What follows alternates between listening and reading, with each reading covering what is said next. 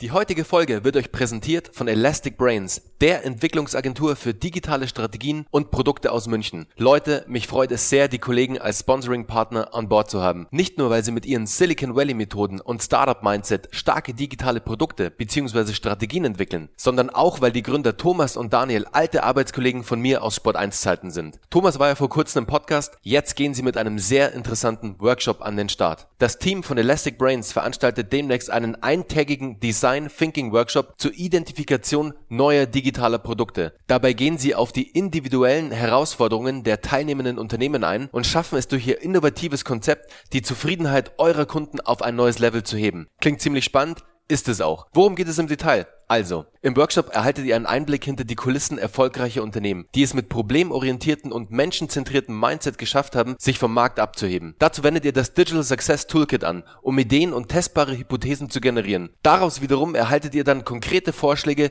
wie man mit diesen Ideen und testbaren Hypothesen weiter vorgeht. Es wird ein sehr praxisbezogener Workshop zur Identifikation von Potenzialen für digitale Services, zugeschnitten auf die jeweilige Company, die am Workshop teilnimmt. Für wen ist der Workshop am Ende geeignet? Für alle, die sich von operativer, strategischer und organisatorischer Seite mit dem Thema Product und Service Innovation beschäftigen. Der Design Thinking Workshop von Elastic Brains ist sozusagen der Startschuss für euren Innovationsprozess im Unternehmen. Wissenstransfer, schnelle Ergebnisse in Verbindung mit einem sehr überschaubaren Investment. Für mich ein absoluter No-Brainer. Mehr Infos hierzu erhaltet ihr in den Show Notes oder auf digitalsuccess.how.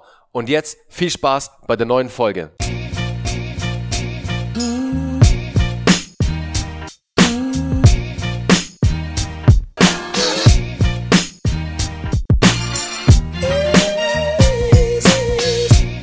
Servus Thomas, sau cool, dass ich heute bei euch sein darf in euren heiligen Hallen von Geheimtipp München. Ich bin ja kurz mit dem Fahrrad rübergeschossen zu euch. Zum Glück sind wir ja nicht so weit auseinander, was sehr cool ist, aber es ist mega, mega kalt heute und ich habe es echt unterschätzt, weil die Sonne krass gescheint hat und ich dachte mir so, wow, okay, ziemlich nice draußen. Und auf einmal habe ich mir echt den Arsch abgefroren. Jetzt bin ich froh, dass ich bei euch bin. Hier ist es schön warm. Und jetzt freue ich mich auf unser Interview. Wir kamen ja über den Patrick zusammen von 22 Tage Zucker Detox. Da kleiner Shoutout an dich, Patrick, wenn du zuhörst. Würde dich bestimmt freuen, dass wir auch dich jetzt erwähnen, weil so sind wir zusammengekommen, Thomas und ich. Deshalb, Thomas, erzähl doch mal ein paar Punkt über dich. Wer bist du und was machst du eigentlich? Genau, erstmal auch Servus an Patrick. Danke für die Connection natürlich. Äh, schön, dass du hier bist heute. Freue mich auch, dass mit der Kälte ging mir ähnlich. Bin mit dem Roller heute rübergekommen, habe das auch ein bisschen unterschätzt. Ähm, genau, wer bin ich? Ich bin Thomas, ähm, bin einer der Betreiber von Geheimtipp München. Ähm, Mache das zusammen mit dem Olli. Äh, Olli Rothstein ist ein ähm, äh, Freund von mir und ähm, betreiben Geheimtipp München jetzt seit ähm, ja, ungefähr zwei Jahren, haben damit ähm, haben das Ganze übernommen im Dezember 2016, ähm, gelauncht Februar 2017 und ähm, sind jetzt äh, damit relativ gut und zufrieden, so wie das Ganze jetzt äh, hier in München läuft, genau. Ich habe schon gesehen, ihr habt ja auch wahnsinnig viel Content auf der Seite. Also da ist ja schon echt viel passiert in den zwei Jahren. Weil du sagst, übernommen. Wie kam es denn zu Geheimtipp München eigentlich? Genau, guter Punkt. Es ist so, ähm, Geheimtipp als, als Marke, wenn man so will, gibt es schon ein bisschen länger, so ungefähr drei, vier Jahre. Gegründet wurde das Ganze von Freunden von uns in Hamburg, äh, dem Janni Traupe und dem Patrick Kosmalla. Die hatten sich damals überlegt, ähm, ja, vor ungefähr vier Jahren, weiß nicht, ob du es kennst, in äh, Hamburg gibt es das Dogfest dieses ähm, Festival, ähm, ja, Fest, wenn man so will.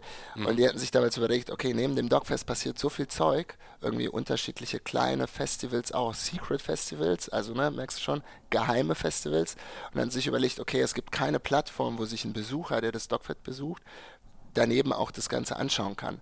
Und so hatten sie die Idee entwickelt, ja, wir schaffen eine Plattform und da kann sich halt der Besucher des Dogfest das Ganze auch anschauen.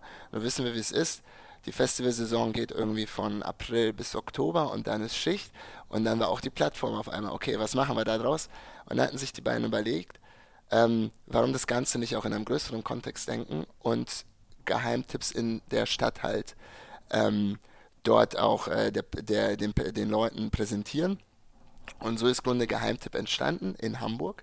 Und parallel, weil der Jani damals auch hier in München mit dem Olli äh, zusammen zur Uni gegangen sind, äh, sind, genau, die kannten sich, dachten, ja gut, ich kenne noch so viel aus München, das mache ich jetzt für München auch mit. Und so ist Geheimtipp München entstanden.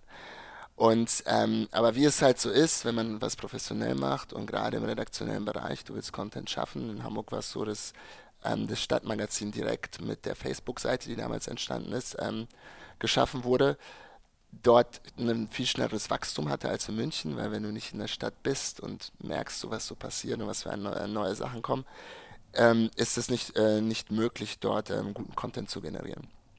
Und so ist das Geamt in München immer so neben Hamburg ein bisschen mitgelaufen und auch relativ gut gewachsen. Es ist, glaube ich, so in den, in den Anfangs äh, eineinhalb Jahren auf knapp äh, 42.000 Facebook-Follower gewachsen, war auch primär natürlich eine Facebook-Community. Und irgendwann hieß es, hey, das müssen wir in München genauso groß machen wie in Hamburg. Und dann sind die Jungs aus Hamburg auf uns zugekommen, weil man sich kannte und, glaube ich, in einem äh, freundschaftlichen und gemeinsamen Verhältnis lässt es sich besser arbeiten. Ja und haben gefragt und wir haben gesagt, so, ja klar, machen wir gerne. Und so ist das Ganze übernommen worden von uns. Ähm, wie gesagt, 2016 haben wir im Februar gestartet und sind seitdem doch ganz ordentlich gewachsen. Ja. Sehr stark. Ich meine, ist ja auch eine coole Idee. Jeder steht auf die Geheimtipps. Jeder möchte dahin, wo nicht alle hingehen. Mhm. Und jeder möchte so zu diesen Secret-Dingern auch hinkommen und hinfinden. Und da helft ihr natürlich den Usern, was ich sehr cool finde. Jetzt mal Hosen runter, Thomas. Was habt ihr denn so an Traffic? Was habt ihr so an, an Social Follower, so auf Instagram, auf Facebook etc.?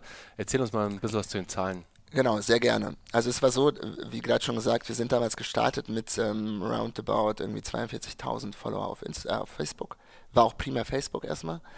Ähm, die Idee war dann, okay, wir brauchen diesen Stadtmagazin, also den Blog in Anführungsstrichen, wobei ich sagen muss, wir sehen uns nicht als Blog, sondern wirklich als Stadtmagazin, weil wir doch sehr, sehr breit gefächert sind.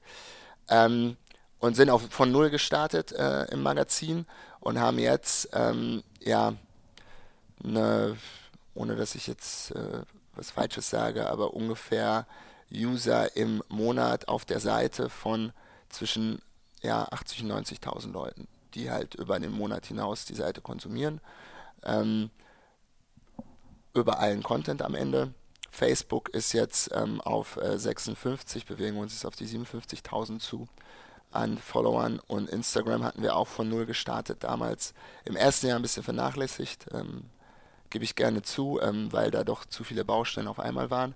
Aber jetzt sind wir bei, ähm, bewegen wir uns auf 12.000 zu, wenn wir auf jeden Fall dieses, diesen Monat knacken und das Ziel ist zum Jahresende mit den 20 zu brechen, was realistisch ist. Was ist da so euer wichtigster Traffic-Channel? Also wie zieht ihr den User auf eure Website? Ja, es ist eigentlich relativ, relativ klassisch. Unsere Hauptseite, ne, unsere, unsere Nukleus, wenn man so will, ist halt die Seite. Und dort kommt auch ähm, dort kommt auch der User am meisten an. Ne? Also es kommt, äh, wir haben organisch, ähm, organisch kommen dort auf die Seite fast, ich glaube, 65 Prozent und der Rest wird aktiviert über die einzelnen äh, Social Media Kanäle. Also Search dann, Search Traffic. Search, Search, aber wir haben auch unheimlich, also von diesen 65, die ich gerade genannt habe, würde ich sagen, sind so 40 äh, Google Search Traffic und äh, der Rest, der Rest ist Direct. Ja. Und das ist schon echt gut. Also ja, wir sind ganz, ganz Fall. happy damit. Und wenn man sich das anschaut, weil man denkt halt immer, ne, sagst du, ja gut, die Social Media Kanäle sind super wichtig, sind sie auch auf ihre Art und Weise, aber macht sich natürlich auch sehr stark abhängig natürlich vom externen Kanal. Ähm, aber bei uns sind es halt am Ende auch nur 30 Prozent, ne, die dort drauf kommen und das ist schon ja, vor allem super wichtig und viele vernachlässigen es, genau wie du gerade erwähnt hast, Thomas. SEO, Search Traffic, der über Google kommt, über welche Suchmaschine auch immer, jetzt primär erstmal Google, ist dermaßen wichtig, weil, wie du gerade sagst, du verlässt dich da auf externe Plattformen und man sieht es bei, bei Facebook, wenn die was an ihrem Algorithmus ändern, auf einmal die Seitenbetreiber sind die Leidtragenden und kriegen kaum mehr organischen Traffic, es ist alles nur noch paid und dann auf einmal hast du ein Problem, weil du doch dann wieder sehr viel Geld in die Hand nehmen musst, um Traffic von Facebook auf deine Destination zu schicken. Deswegen, liebe Zuhörer, SEO und Search Traffic ist extrem wichtig. Legt da wirklich Wert drauf, wenn ihr irgendwie ein Angebot habt im Web, egal ob es eine Dienstleistung ist, ein Produkt oder whatever, legt Wert auf Search Traffic, kümmert euch um euer SEO, super wichtiges Thema. Und da habt ihr immer oder oft noch natürlich einen kleinen Wettbewerbsvorteil vielleicht, weil gerade jetzt sich sehr viele auf Social fokussieren und den, das Hauptaugenmerk auf Social legen. Guckt ihr ein bisschen mehr auf SEO, macht geile Evergreen-Artikel, macht guten Content, dann kriegt ihr auch guten Traffic. Kann ich nur so unterschreiben, gibt es nichts zu ergänzen, genau. Sehr cool. Du, Thomas, ähm, Ihr habt ja sehr viel redaktionellen Content auf der Website. Und wie wir alle wissen, redaktioneller Content schreibt sich meistens nicht von alleine. Es ist meistens sehr zeitintensiv, mitarbeiterintensiv. Wie sieht es denn da bei euch aus in der Redaktion? Also ich sehe schon, hier sind einige Schreibtische am Start. Wie viele Redakteure habt ihr denn? Wie groß ist denn so Geheimtipp München? Guter Punkt. Also wir sind, ähm, ja, vielleicht vom Setup, wir sind insgesamt, wir sind, sind damals mit drei Leuten gestartet, die das Geheimtipp München übernommen haben. Und relativ schnell ist ähm, die Julia dazugekommen, die unsere Redaktionsleitung übernommen hat oder nach wie vor inne hat. Ähm, Julia hat einen redaktionellen In Hintergrund, hat bei der Zeitung gearbeitet, hat bei ähm, Radio gearbeitet und zuletzt fürs Fernsehen. Und ähm, deshalb hat das durchaus Sinn gemacht, sie, sie dort mit ins Boot zu holen, ähm, weil man dort professionelle redaktionelle Arbeit halt gebraucht hat. Sie hat bei uns so ein bisschen zusammen mit dem Olli die Redaktion aufgebaut und mittlerweile haben wir zwei ähm, 400 Euro Kräfte, die für uns ähm, schreiben. Und das ist im Grunde das feste Kernteam. Wir haben noch einen Fotografen, den Achim, aber sei erstmal im redaktionellen Kontext, äh, was das Schreiben angeht, ähm, nur ab und an genannt. So schreibt auch ab und an, aber jetzt hauptsächlich für Fotos. Und dann haben wir um die ja, 12 bis 15, die genaue Zeit weiß ich jetzt gar nicht mehr. Das variiert jetzt immer so ein bisschen an, an freien äh, Redakteuren, die uns immer wieder mit, ähm, ja, mit Content beliefern oder die man auch manchmal ähm, zu einzelnen Terminen schicken kann oder die auch selber irgendwie Input liefern, weil sie mal was gesehen haben, hier mal was Neues aufgemacht hat, irgendwie sowas. Also das ist so sehr, sehr durchmischt. Und im Moment ist es auch so, dass wir es im Moment noch gar nicht anders machen können, als mit vielen Freien zu arbeiten und halt sehr, sehr viel eigenen Input zu geben. Auch die Julia als Redaktionsleitung schreibt immer noch sehr viel.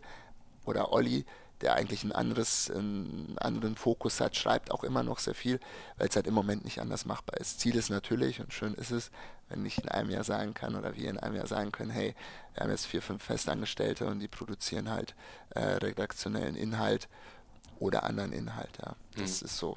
Das ist so ein mittelfristiges Ziel. Habt ihr da für euch so ein festes Ziel, so ein Tagesziel, was ihr sagt, okay, so und so viel Content hauen wir pro Tag raus. Das ist unser Tagesziel an Content, den wir veröffentlichen. Ja, genau. Also wir sind jetzt gerade so ein bisschen so ähm, ja, an, im, im oberen Drittel angekommen, so was, unser, was unser, unsere Auslastung angeht am Ende. Wir vers versuchen, und es klappt ganz gut, ähm, einmal pro Tag Content ähm, auf die Seite zu stellen. Und das ist dafür, für, für das Team, wie wir sind, ist das schon echt, äh, echt vernünftig.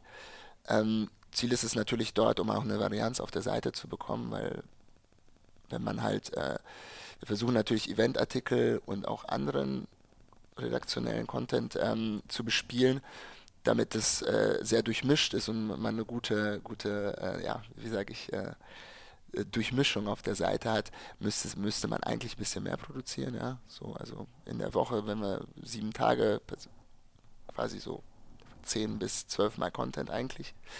Ähm, aber das wird sich noch ergeben. Also so im Moment, um deine Frage zu beantworten, einmal pro Tag erscheint da was, ja. Okay. Wie sieht es so mit Videocontent aus bei euch? Ja, immer wieder mal. Also wir, das ist so unser nächster, unsere, unser nächstes großes Big Thing, wenn man so will. Ähm, versuchen wir schon länger, also das heißt versuchen wir schon länger, haben wir schon länger als Ziel. Ähm, vor dem Hintergrund, weil Julia und Olli auch aus dem Bewegtbildbereich kommen, ist es halt ähm, wäre es ja eine Schande, wenn wir dort nichts machen würden. Liegt ja nahe, ja. Ja, wir haben dort Expertise drin, genau. Ähm, vielleicht so als kleiner Spoiler, was auf jeden Fall kommen wird, äh, ist jetzt bald ein, ein, Video zu, zu München, so ein bisschen so ein Mood-Video, mehr mag ich nicht verraten, einfach mal so in den nächsten Monaten unser, unsere, ähm, unsere Channels ähm, beobachten, da wird auf jeden Fall was Nettes kommen. Ähm, so dass wir jetzt zukünftig halt verstärkt mit Bewegtbild äh, durchstarten wollen. Wir haben im letzten Jahr ein bisschen was produziert, eher so schnelle Sachen, auch zum ähm, zur, zur Wiesen damals mit der Münchner Polizei, so kleine Facts, die wichtig zu Wiesen sind und sowas. Apropos so, Wiesen, du warst doch gestern auf der Wiesen, äh, so hört sich deine Stimme zumindest an. Man merkt es so, ich bin mir nicht ganz sicher, ich bin ein bisschen erkältet wahrscheinlich, aber auch vor der Wiesen, ja, natürlich. Also für natürlich. alle, für alle Nicht-Bayern und ähm, aus dem kompletten Deutschland sozusagen. Die Wiesen ist das Oktoberfest. Nur ganz genau, kurz stimmt, zur ja. Erklärung. Muss man erwähnen, ja, ja, stimmt. Nee, war ich ja. Und jetzt leide ich. Nein, Schmarrn. okay, ja, du, da kann ich dir nur zustimmen, weil diese ganzen Moodshots und Mood-Bewegtbildaufnahmen Mhm. von der Stadt, wissen wir ja alle, das funktioniert recht gut, weil wenn es gut gemacht ist, und das vermute ich mal bei euch, dass es gut gemacht ist, zieht es halt erstmal vor allem die ganzen Münchner halt an, die das natürlich wie blöd liken und scheren, weil sie halt natürlich stolz sind so auf ihre Stadt und dann geht das Ganze weiter und Au- Außenstehende von außerhalb von München sehen dann das Ganze und das funktioniert ja ganz gut. Also wenn man da gute Aerial Shots drin hat, also mit Drohne, irgendwie geile Aufnahmen hat, Genau. dann diese ganzen schönen ähm, diese ganzen schönen Spots hier in München. Ich sehe an der Wand hängen ja Surfbretter hier. Der Eisbach zum Beispiel ist ja auch immer ein sehr ähm, nettes, nettes Bild so in München und finden ja auch alle außerhalb Münchens cool, dass du halt mitten in der Stadt surfen kannst, was ja auch super cool ist und das gibt es ja echt nur in wenigen Spots. Genau. Macht doch München aus. Also alle, die immer denken, München sei so spießig, ist es am Ende gar nicht. Wir haben auch ganz viele coole Leute hier in München. Das sehe ich ganz genauso vor allem. Also das München ist so spießig ist ja im Grunde ein, ein Ruf, der sich hartnäckig hält ähm, und der in den meisten Fällen aber immer von den Personen kommt, ähm, die hier noch nicht gelebt haben oder die nicht längere Zeit in München verbracht haben, um sich halt auch ein anderes Bild von der Stadt zu machen. So, ja. Es ist äh, erstaunlich, dass sich das seit den 70ern immer noch zieht. Ja, aber da ist genau eure Ja. Plattform richtig, weil durch Geheimtipp kommst du ja genau an die Spots, die jetzt ein Nicht-Münchner, also Nicht-Münchner, wo geht der hin? Ja, der geht an die zu den üblichen Verdächtigen sozusagen. Aber bei euch auf der Plattform, da kriegst du halt genau die Spots geliefert auf Geheimtipp München, die halt nicht alle kennen Genau, und die halt richtig noch cool sind. Hast du vollkommen recht. Und es ist halt so, also das merken wir jetzt in letzter Zeit auch. Kann gut sein, dass es vor vielleicht noch fünf, sechs Jahren anders war. Und es ist auch so das, was ich so in Gesprächen mit Leuten, die hier schon länger sind, mitbekomme. Aber in München passiert jetzt auch unheimlich viel. Ja? Also in München ist ja historisch gesehen einfach immer so ein bisschen vor, vor Neuerungen so ein bisschen hinterher. Man ist eher konservativer, man schaut sich alles erstmal so ein bisschen an und bevor man es dann selber ausprobiert. Aber wir haben die Erfahrung gemacht, so gerade in den letzten, ja, so zwei, drei Jahren ähm, passiert unheimlich viel. München wird zum Glück ein bisschen urbaner, in Anführungsstrichen. Ähm, es gibt Areale in der Stadt, die so, sich so langsam öffnen für neue, neue Ideen, neue Konzepte. Ähm, vielleicht nicht in der Größe, wie es vielleicht in Berlin oder Hamburg ist, aber doch schon. Und das ist, ähm, ist schön anzuschauen, ja, dass München sich da langsam äh, in, in äh, eine etwas ja, durchmischtere Stadt irgendwie ändert. Ja. Ja, finde ich auch bestes Beispiel, die alte Utting in, warte, wo steht sie? Auf der Brücke, wo ist die Brücke? In Das ist da am, ähm, ja, an den Großmarkthallen. Genau, ja. an den Großmarkthallen. Und ich meine, das ist doch so cool. Ich meine, da fährst du mit dem Auto unter einer Brücke durch und dann steht auf dieser Brücke ein altes Schiff, ein alter, ein alter Dampfer. Ich glaube, der ist auch schon irgendwie 80 oder 90 Jahre alt, gell? also so richtig, oder sogar 100, also ich weiß gar nicht, der ist richtig, richtig alt. Die Jungs haben den komplett wieder restauriert und hergerichtet und haben jetzt eine, eine Bar- und Event-Location draus gemacht. Ja, es ist richtig super und das ist nur ein Beispiel. Ja. Man kann auch das Werksviertel nehmen. Super, ja, das Werksviertel, genial, ja. Was da passiert und da kommt noch so einiges, haben da so ein paar Infacts. Also, ähm, wie gesagt, also da passiert so ein bisschen was in München und das ist echt schön anzuschauen. Ja. Stark.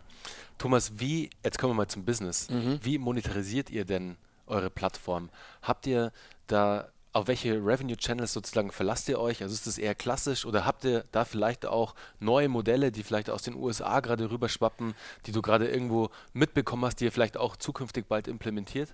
Ja, also bei uns ist es, äh, ist es klassisch so, also wenn wir jetzt nur auf, äh, von Geheimtipp sprechen, ist es so, dass wir natürlich über Native Advertising dort hauptsächlich unsere, ähm, unsere Umsätze generieren und ähm, das natürlich über dem, über den Blog und gespreadet auf die einzelnen Social Media Kanäle.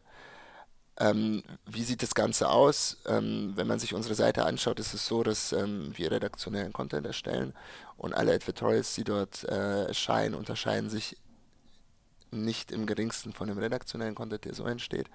Und dadurch entsteht natürlich für den Leser ähm, zum einen Mehrwert durch den Artikel selbst und äh, eine Werbewirkung für den Werbepartner am Ende. Ne? Und so monetarisieren wir am Ende äh, über den äh, Geheimtipp-Channel, bauen dort natürlich auch aus, ähm, wollen jetzt auch in Richtung Podcast gehen dort ähm, unsere Inhalte auch ähm, über, über dieses Format im Grunde an, an, an unsere Community bringen.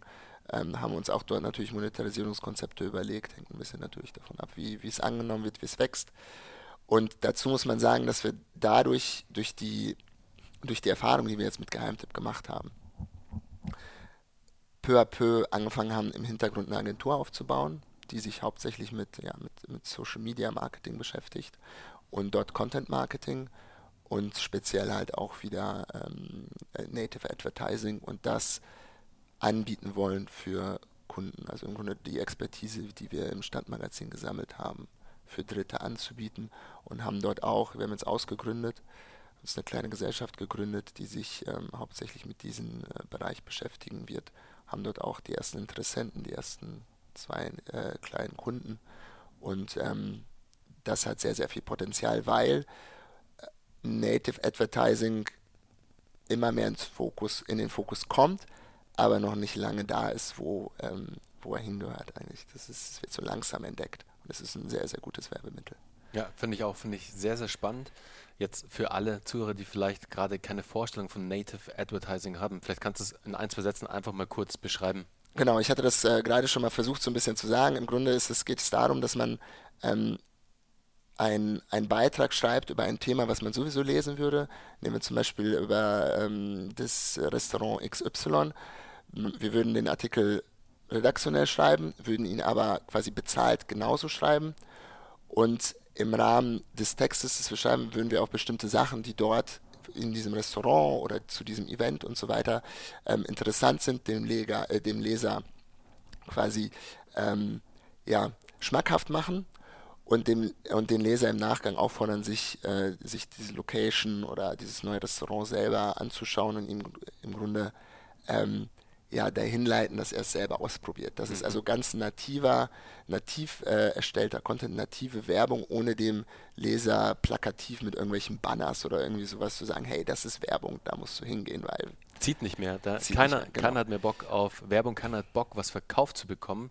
Es muss native, wie du sagst ja auch, passieren. Genau. Und da werdet ihr am Ende dann wahrscheinlich ähm, mit einem Rabatt arbeiten. So, geh jetzt und kannst jetzt dieses Restaurant austesten und kriegst dafür vielleicht 10% Rabatt oder einen Gutschein. Einfach noch so ein Call to Action quasi. Das Zum Beispiel, genau. Okay. Verstehe. Genau. Und das Interessante an der Geschichte ist, man, man merkt es ja an seinem eigenen Konsumverhalten, wenn man jetzt zum Beispiel allein mit seinem Handy bei Facebook oder wo auch immer, auch sei es auf Google, wenn man was sucht, mhm. einfach durchsearcht, ähm, wie, wie ähm, ja, ablehnend man mittlerweile auf Werbung reagiert. Ja? Wenn es als Werbung erkennbar ist, dann konsumiert man es nicht mehr Bist du ganz schnell sofort weg, ja. weg. Genau. Und deshalb braucht man neue, neue Kanäle, dort ähm, äh, ja, Personen zu erreichen.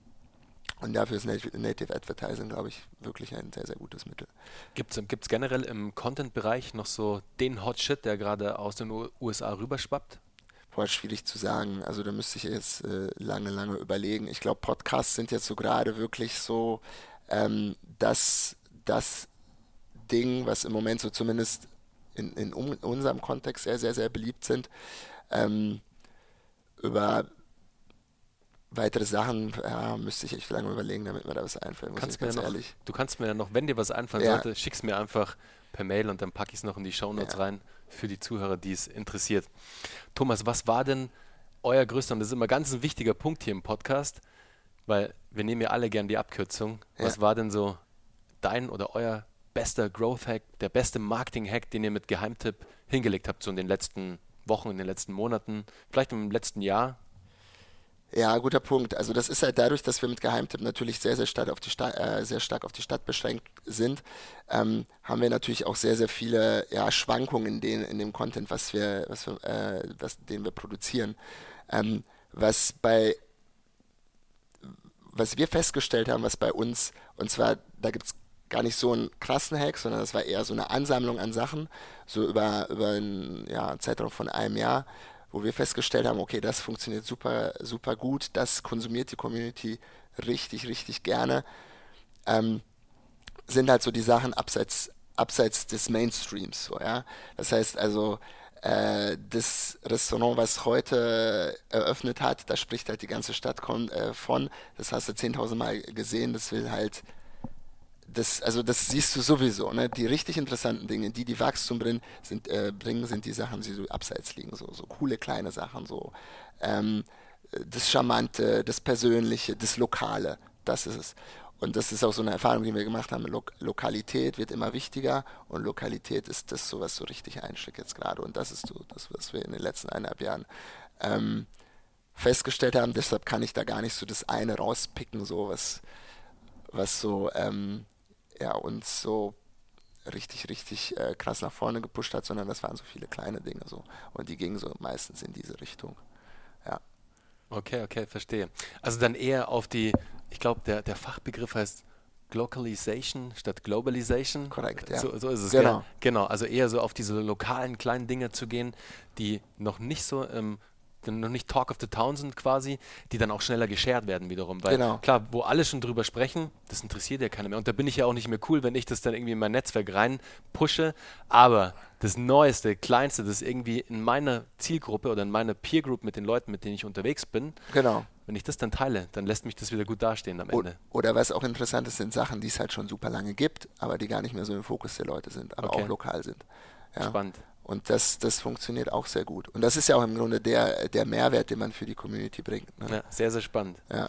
Was war denn auf der anderen Seite so der größte Fail, der größte Fuck-up, den ihr hingelegt habt?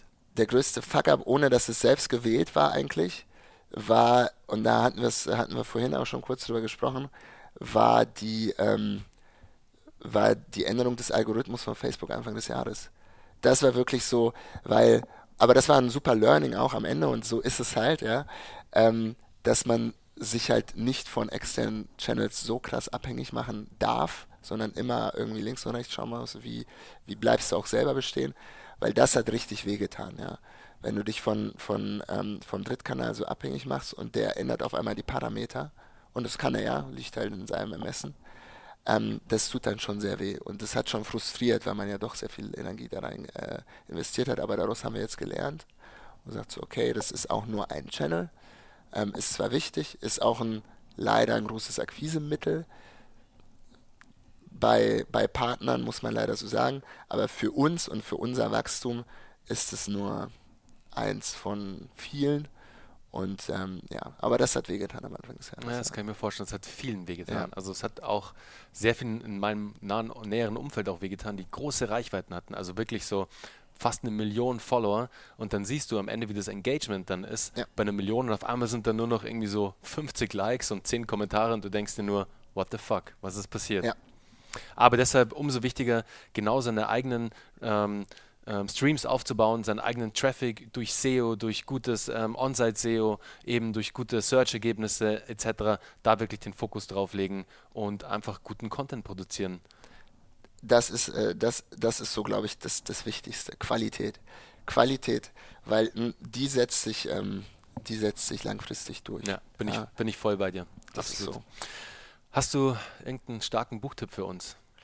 Ähm, ja, hat aber so ein bisschen wenig mit, ähm, bisschen wenig eigentlich mit Geheimtipp an sich zu tun, Macht gar nichts. sondern eher so persönlich und ähm, ich, den Autor liefere ich dir noch nach, weil ich ihn jetzt gerade nicht mehr im Kopf habe, aber das Buch ist ähm, How to Find a Fulfillment Life.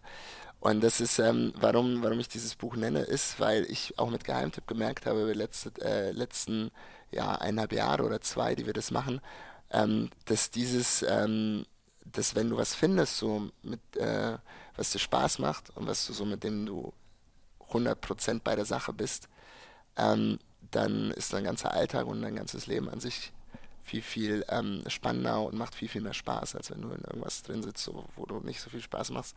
Und deshalb ist so das Erste, woran ich jetzt denken musste, an dieses Buch, weil das viele dieser Aspekte im Grunde dann auch mit aufnimmt. Ja. Das unterschreibe ich dir zu 100 Prozent. Ja. Mir geht es ja ganz genauso. Ich war ja auch vor langer Zeit in der, in der Mühle des Angestellten-Daseins und es waren gute Learnings und es hat auch Spaß gemacht, aber es hat mich nicht erfüllt und es war nicht mein Ding, für das ich brenne am Ende des Tages.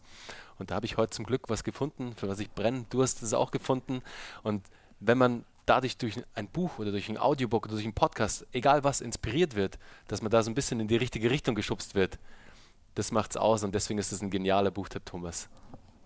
Gerne. Cool. Wir kommen zur letzten Frage. Ja. Und zwar, wie startest du denn so am Morgen durch? Hast du eine Morgenroutine, dass du irgendwie jeden Morgen abfeierst? Oder bist du eher so, ich stehe halt auf und trinke einen Kaffee und dann gehe ich ins Office? Ähm, ja, genau so. ich habe eigentlich gar nicht so eine krasse Routine. Ganz wichtig, meine Routine ist wirklich Kaffee so. Das ist das Erste, was ich mache morgens.